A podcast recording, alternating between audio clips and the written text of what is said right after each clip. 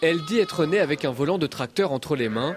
À 18 ans, Danae est en BTS. Elle prévoit de reprendre l'exploitation de son père. En famille, le sujet est régulièrement évoqué avec quelques mises en garde. Là, je suis arrivée à un âge où il m'en parle. De temps en temps, ça arrive. Il me dit, tu sais, le métier, il n'est pas tout beau, tout rose. Je dis, bah oui, je sais. Et il me dit, non, mais je veux que tu sois consciente, que tu vois tous les côtés, surtout les mauvais. Comme ça, on peut se préparer au cas où. Je sais qu'il croit en moi énormément et qu'il sait que je vais réussir parce qu'il me dit souvent, de toute façon, toi, tu as la tête sur tes épaules, tu sais ce que tu fais. Avec des grands-parents et des arrière-grands-parents agriculteurs, ne pas reprendre l'exploitation n'était de toute façon pas une option pour Danae. Moi, l'exploitation, j'ai grandi dedans euh, à partir du moment où je suis née. On la connaît par cœur, quoi. Et franchement, euh, voir les générations et les générations qui ont travaillé sur cette terre, je me vois pas l'abandonner.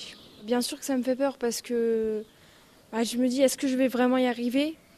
Ça, je sais pas, mais je sais que dans le fond, euh, j'en suis capable mais c'est, ça fait partie des craintes. Dans la famille de Rémi, en classe de terminale, on est agriculteur depuis sept générations. Pour la petite anecdote, j'ai dit le mot tracteur avant le mot maman. Lui veut reprendre l'exploitation familiale avec son frère, mais il partage la même crainte que Danae, l'endettement. C'est la première difficulté, euh, trouver les moyens de financement pour s'installer. Les terres sont de plus en plus chères. Pour investir, il euh, faut que les banques nous suivent. Je crains de ne pas pouvoir euh, réussir à rembourser tout ce que je vais me mettre sur le dos. Pour anticiper ce passage obligé, mieux vaut se former. Là aussi, le conseil vient des parents. Ma mère, elle regrette de ne pas avoir eu assez de connaissances en gestion. Elle m'a dit, bah, au lieu de faire son BTS commerce, elle aurait préféré faire un BTS pour euh, apprendre la gestion d'une ferme. Du coup, euh, mes parents veulent que je fasse un BTS pour avoir les bonnes bases de gestion, c'est-à-dire euh, prendre les bonnes décisions au bon moment en termes agronomiques ou même avec le banquier pour pas qu'il nous parle chinois, qu'on comprenne ce qu'ils nous disent, pour pas être en difficulté comme eux, ils ont été en difficulté. Martin va bientôt reprendre la ferme bio de sa mère. Lui est plutôt de nature optimiste. Je me dis qu'on est fait pour ça et on va y arriver. Quoi. Comme ses camarades, il aimerait avoir davantage de perspectives, se projeter plus facilement,